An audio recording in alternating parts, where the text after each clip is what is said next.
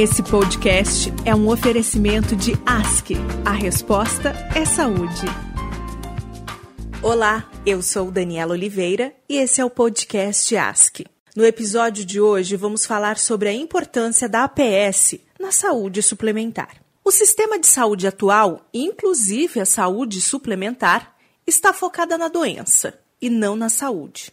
Ouvindo essa frase num primeiro momento, parece não fazer o menor sentido. Como assim o sistema pode se preocupar com a doença e não com a saúde das pessoas? Mas, se nos atentarmos aos números, vemos que a afirmação faz todo sentido. Um exemplo disso é a quantidade de pessoas com doenças crônicas em todo o mundo.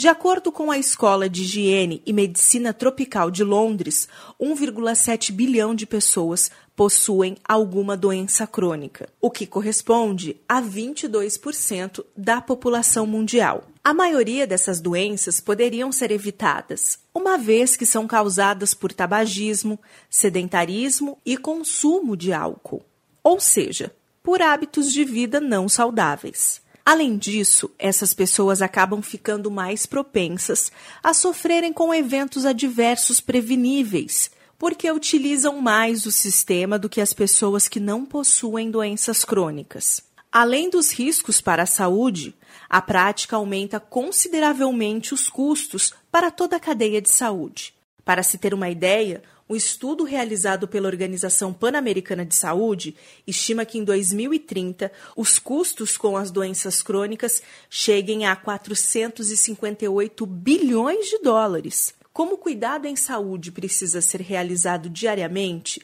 é necessário investir cada vez mais em programas de promoção à saúde.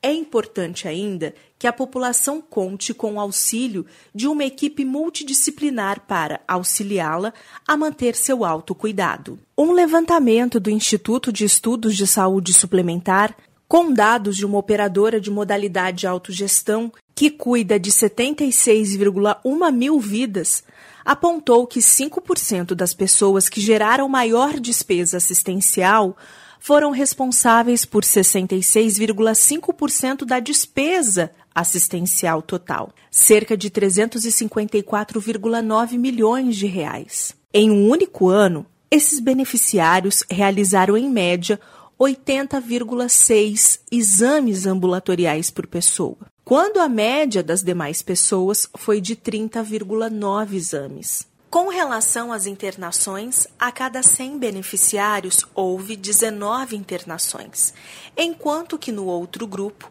a relação foi de 11,8 para cada 100. Com alto custo, os planos estão fechando as portas e os beneficiários estão insatisfeitos com sua própria saúde, pois não percebem que estão sendo cuidados integralmente e sim em partes, uma vez que cada profissional cuida apenas da sua especialidade.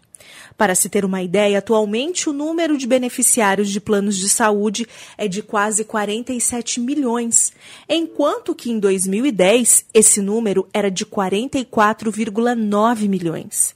Neste mesmo período, o número de operadoras que saíram do mercado foi de 328, ou seja, a cada mês, 2,7 planos fecham as portas. O modelo de saúde ofertado atualmente no segmento privado implica em mais gasto e menos eficiência no serviço, onde o paciente fica solto e sem coordenação do cuidado. Por tudo isso, que a atenção primária à saúde é apontada como organizadora do sistema de saúde, especialmente por melhorar os resultados para todos os atores do setor. Mas de que maneira a APS pode melhorar a saúde financeira das operadoras de saúde e também a assistência prestada às pessoas? Ao ser inserida na saúde suplementar, a APS atua com equipe multidisciplinar composta por médicos de família, enfermeiros, entre outros profissionais. A pessoa fica no centro do cuidado e é atendida de maneira integral. Há quatro elementos estruturantes na organização do serviço de APS, estabelecidos pela médica Bárbara Starfield. Entre eles, acessibilidade, que envolve a localização do estabelecimento próximo da população a qual atende, os horários e dias em que está aberto para atender, o grau de tolerância para consultas não agendadas e o quanto a população percebe a conveniência desses aspectos de acessibilidade. Integralidade implica que as unidades de atenção primária devem fazer arranjos para que o paciente receba todos os tipos de serviço de atenção à saúde, mesmo que alguns possam não ser oferecidos eficientemente dentro delas. Longitudinalidade pressupõe a existência de uma fonte regular de atenção e seu uso ao longo do tempo. Assim, a unidade de atenção primária deve ser capaz de identificar a população eletiva, bem como os indivíduos dessa população que deveriam receber seu atendimento na unidade, exceto quando for necessário realizar uma consulta fora ou fazer um encaminhamento.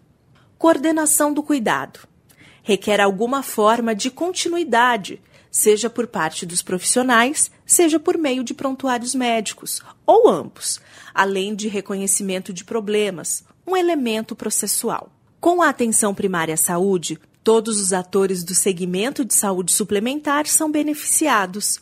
Os beneficiários, por exemplo, contam com o apoio de um médico de família e sua equipe multidisciplinar, que conhece seu histórico de saúde e está pronta para atendê-los em todas as fases da vida.